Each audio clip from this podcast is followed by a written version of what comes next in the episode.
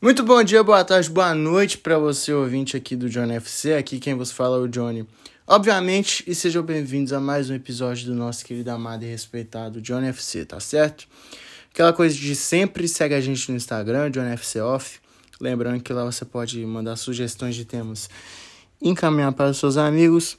E segue a gente aqui no Spotify, que é Johnny FC aperta o botão de seguir e o sininho que tem do lado para quando tiver um episódio novo você ser notificado, tá certo?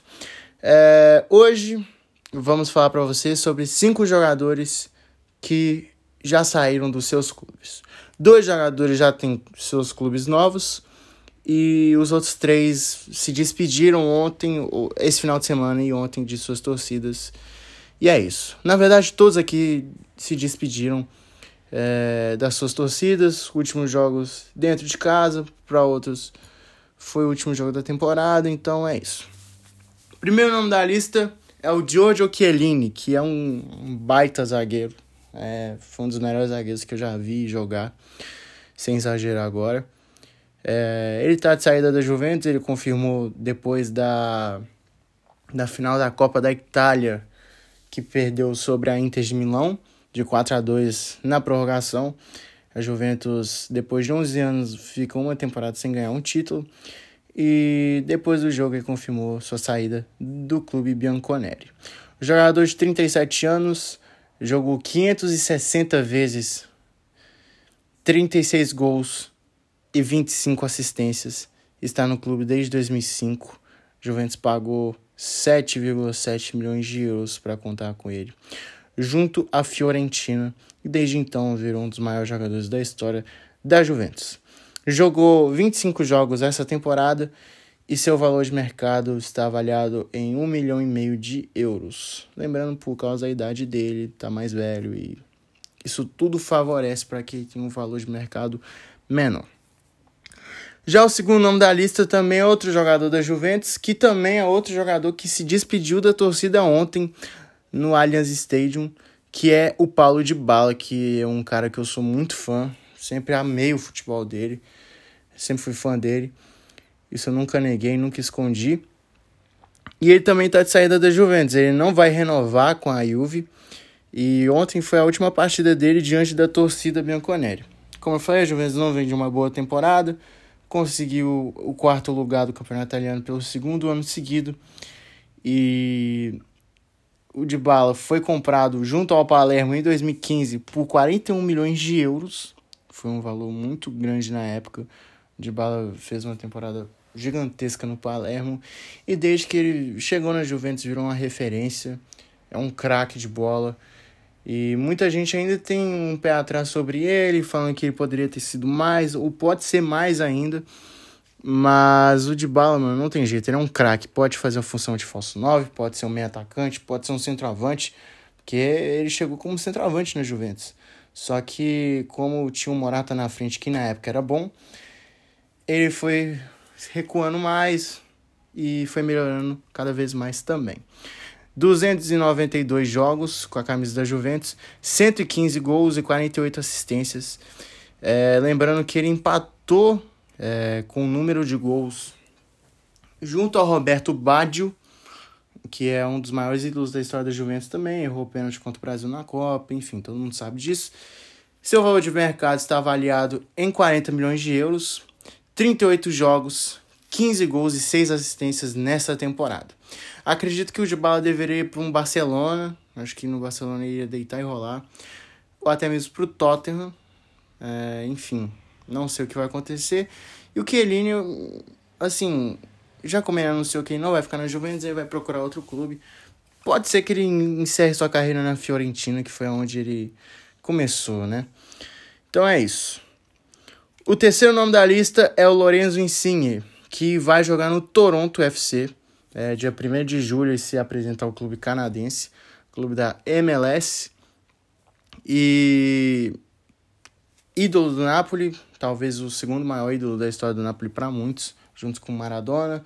Torcedor napolitano, jogou 432 jogos, 120 gols e 95 assistências, está no clube desde 2007. Foi emprestado ao Cavese, ao Foggia e ao Pescara.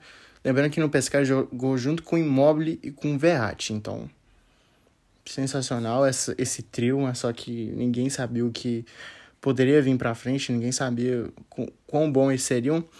Seu valor de mercado é avaliado em 25 milhões de euros apenas, o que eu acho um valor bem baixo pro Insigne, porque ele é um craque de bola. 36 jogos na temporada, 13 gols e 10 assistências. E assim, eu acho que vai ser uma perda muito grande pro futebol europeu a ida do Insigne para a MLS. Que eu acho um baita jogador, como eu falei. Só que ele vai receber 11 milhões de euros por ano. E é muita coisa. É, o Toronto vai meter esse louco para cima dele. E vamos ver, né? Vamos ver o que, que vai dar. Será que ele vai perder a vaga na seleção italiana? Não sei. Mas eu acho que tinha muito mercado na Europa ainda. Mas ele mas ele preferiu ir para MLS. Quarto nome da lista é o Erling Haaland. Erling Haaland, que, como todos sabem, vai jogar no Manchester City na próxima temporada por um valor bem baixo. É, a multa dele é de 60 a 75 milhões de euros. O Manchester City vai pagar mais ou menos isso. E teve a despedida dele. Como eu falei, todos aqui tiveram despedida. E, enfim, o Haaland jogou 89 jogos pelo Borussia Dortmund, 86 gols e 23 assistências. Números insanos do norueguês, que acho que vai ser o melhor do mundo um dia. Tá no clube alemão desde 2020, onde pagou apenas 20 milhões de euros nele. Pra vocês terem noção, a é, que é um jogador que vai substituir o Haaland. O Borussia Dortmund pagou 38 milhões então, assim, foi um dos melhores negócios da história do futebol, o Haaland ido por apenas 20 milhões. Seu valor de mercado está avaliado entre 150 milhões de euros. Ele fez 30 jogos na temporada, 29 gols e 8 assistências. O último nome da lista é nada mais, nada menos do que Luizito Soares, que o Atlético de Madrid confirmou que não iria renovar o seu contrato e ele também não iria não queria renovar, acredito eu. É, querendo ou não, é um cara importante para, para a história do Atlético de Madrid, ajudou a acabar com a hegemonia de Real Madrid e Barcelona por sete anos, ganhou a La Liga depois de sete anos, como eu falei, é, na temporada 2021, foi um dos destaques, para mim foi o craque do Atlético de Madrid naquele ano. Só que esse ano é, ficou muito tempo no banco, entrava muito, Matheus Cunha ganhou espaço, assim como o Angel Correia. E, enfim, desde que estava no Atlético de Madrid, jogou 82 vezes, 34 gols e 6 assistências. Lembrando que pagaram apenas 9 milhões de euros junto ao Barcelona e hoje está com valor de mercado de 10 milhões de euros. Nessa temporada jogou 44 jogos, 13 gols apenas e 3 assistências. Então é isso, rapaziada. Espero que vocês tenham gostado do, do episódio de hoje. Ah, inclusive eu acho que o Soares poderia voltar para a Premier League. Eu acho que, sei lá, para um Aston Villa seria legal, né? Gerrard comandando Coutinho e Soares. Seria bacana. É, eu acho que ele poderia ter ido até pro Borussia, assim, para ser um cara mais assim de grupo, enfim. Não acredito que vai acabar acontecendo. Mas se o Mbappé sair, quem sabe o, o MSN volta, né? Seria assim incrível. E é isso, rapaziada. Esse é o episódio de hoje. Amanhã eu vou trazer para vocês um meio que um mercado da bola, sobre os rumores do futebol, do mundo da bola. E é isso. Tamo junto, valeu, é nóis. Fui!